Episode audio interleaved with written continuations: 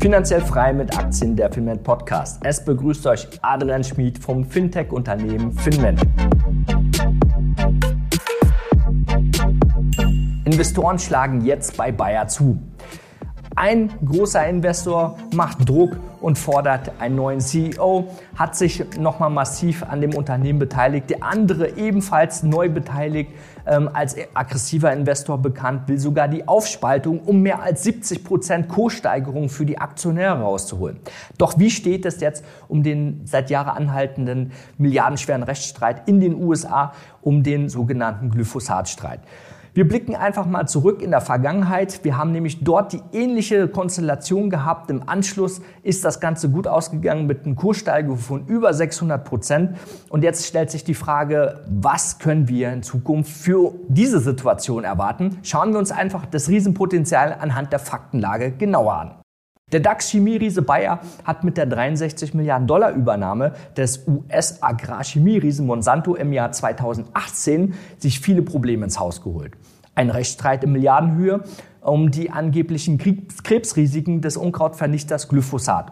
Schauen wir uns gleich dazu mal den Kursverlauf an, weil wir sehen, dass die Kurse massiv eingebrochen sind und die Stimmung extrem negativ ist. Aber jetzt wird die Situation besonders interessant, weil neue Investoren das Potenzial von Bayer erkannt haben und deutliche Kurssteigerungen vor Augen haben. Und wir wollen einfach mal ableiten, wir machen einen Check und sehen sofort, dass der starke Kurseinbruch in Prozent hier von der Marke 144 bis auf unter 40 im Jahr 2020 äh, über 62, 70 Prozent ähm, nach unten erfolgt hat. Also bedeutet für den Langfristinvestor, der hier die letzten Jahre investiert war, ganz klar eine komplette Niete. Ähm, deswegen auch immer wichtig, ein Risikomanagement zu haben. Sowas darf nicht vorkommen. Wenn man sieht, der Markt läuft gegen einen, man braucht halt auch ein Risikomanagement, um dann nicht über Jahre hinweg gefangen zu sein.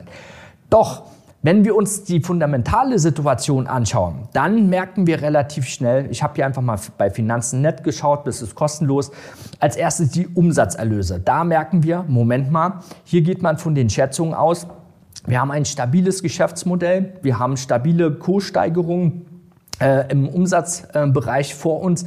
Wir haben aber auch hier den Dividendenanteil um aktuell 4%, in den nächsten Jahren steigend auf 5% auf der aktuellen Kursbasis ein solides Unternehmen. Die einfachen Investoren, die einfach sagen, ich gucke mir die Dividende an und investiere, mittlerweile Bayer ist auch attraktiv. Bloß in dem Rahmen der negativen Stimmung schaut man dann erstmal weg, bis sich die Nachrichtensituation auffällt und dann werden viele Investoren wieder auf die Bayer zukommen. Was anderes, was extrem positiv ist, das Kurs-Gewinn-Verhältnis hier bei 7 ist im internationalen Vergleich für ein Chemieriese echt günstig bewertet. Jetzt müssen wir aber auch schauen, verdient das Unternehmen denn Geld? Weil Umsatz ist nicht gleich Gewinn. Und wir sehen, hier hat äh, Bayer eine Riesenmarge. Wir sehen ähm, große Gewinne, hohe Gewinne, auch stabil die nächsten Jahre fortlaufen. Und das ist besonders wichtig, weil man kann dann wieder Dividenden ausschütten mit einer höheren Anzahl. Man kann das steigern. Man kann Übernahmen tätigen. Die waren jetzt in der Vergangenheit nicht so gut, aber man kann wachsen und weiter ähm, an dem Markt profitieren, Marktanteile für sich gewinnen. Auf der anderen Seite besonders wichtig in Zeiten der steigenden Zinsen. Viele Unternehmen haben Probleme mit höheren Zinsen. Die Bonität wird schlechter, weil sie extrem hoch verschuldet sind, weil sie keine Gewinne haben. Das spielt jetzt hier bei äh, Bayer erstmal keine große Rolle. Aber da sehen wir auch was Positives. Die Nettoverbindlichkeiten die sind hier die nächsten Jahre ähm, fallend. Das bedeutet, Bayer kann aufgrund von ihren positiven Geschäften die Bilanz äh, positiv ähm, reduzieren in, auf der ähm, Verbindlichkeitsseite. Bedeutet aber auch, dass wir hier äh, die nächsten drei, vier Jahre wahrscheinlich ein Top-Unternehmen haben, das aktuell extrem unterbewertet ist. Jetzt, wenn man davon ausgeht, ähm, der fundamentale Check ist recht stabil, ähm, würde mich auch interessieren, was ihr da für Kommentare habt, wie ihr das seht äh, auf die nächsten drei, vier Jahre. Ähm, schreibt mir das bitte in die Kommentare rein, weil ähm, Bayer gehört ja mittlerweile zu weltweit führenden Unternehmen ähm, vom, von der Herstellung von Vertrieb der pharmazeutischen Produkte. Und das Besondere ist, Der Schwerpunkt durch die Monsanto-Übernahme liegt fast zu 50 Prozent im landwirtschaftlichen Bereich. Und das ist ein krisensicheres, dauerhaftes Geschäft. Das ist hochprofitabel.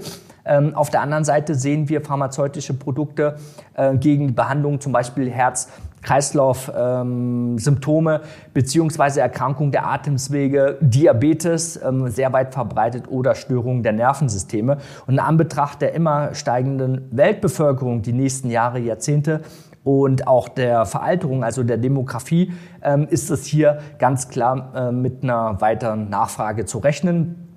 Es gibt äh, viele Patente, die hier ein Alleinstellungsmerkmal haben. Und jetzt wird es aber trotzdem am interessantesten, weil genauso wie vor 20 Jahren, das wir uns gleich anschauen, sind wir in derselben Situation. Es sind jetzt zwei neue große Investoren in den Markt reingekommen. Der eine fordert, ähm, habe ich hier aufgezeigt, fordert äh, zum Beispiel Jeffrey Obama ähm, den neuen Vorstand, sagt, okay, wir brauchen hier einen Führungswechsel. Der andere neue Investor, hier haben wir es, ähm, der will natürlich Bayer aufspalten und sagt, Mensch, wie bei Daimler haben wir hier Potenzial, den Riesenkonzern aufzuspalten und könnten hier von locker mal über 70 Prozent Kurssteigerung profitieren. Das ist natürlich für alle Investoren interessant. Wen das interessiert, kann hier nochmal alles im Detail sich äh, durchschauen. Ähm, aber wenn wir uns den Vergleich jetzt aus den letzten 20 Jahren mal ziehen, was ich jetzt euch zeigen möchte, dann sehen wir damals, äh, 2001 bis 2003, haben wir ein ähnliches Szenario gehabt. Ja, hier haben wir Kursverfall, einen Kursverfall von über 80 Prozent sogar gesehen. Und ich habe hier einen alten Artikel äh, der vom Tagesspiegel, das ist mittlerweile ähm, 20 Jahre alt. Da ging es auch um eine riesen US-Klage mit einer Ungewissheit in Milliardenhöhe.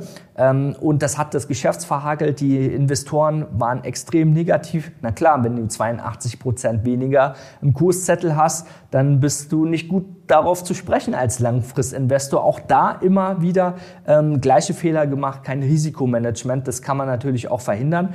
Wir hatten die Forderung nach einem CEO-Wechsel. Wir haben dann irgendwann neue Investoren reinbekommen und im Anschluss das ist halt die Besonderheit. Äh, viele Rechtsexperten sagen, die meisten äh, großen, milliardengroßen ähm, US-Klagen enden in einem Vergleich. Also es kommt nicht so schlimm, wie man es sich ähm, erdacht hat. Ähm, hat man hier damals sich in 1300 Fällen ähm, mit den äh, Beklagten geeinigt. Im Vergleich hat ungefähr eine halbe Milliarde Dollar gekostet. Und damit war das Thema vom Tisch. Und jetzt das Spannende daran, ähm, im ebenfalls zur jetzigen Situation, was haben wir denn dann gesehen? Wir haben dann eine Kurssteigerung gesehen. Und wenn ich hier genau schaue, dann sind das über 600 Prozent gewesen wie der Preis angestiegen ist. Da könnt ihr euch mal den Verlauf angucken zwischen 2003 und 2007. Und das Gleiche könnten wir jetzt eventuell wiedersehen. Ich will jetzt nicht sagen, dass der Kurs 600 Prozent ansteigen wird. Kurzer Hinweis dazu, wir selber sind schon bereits positioniert.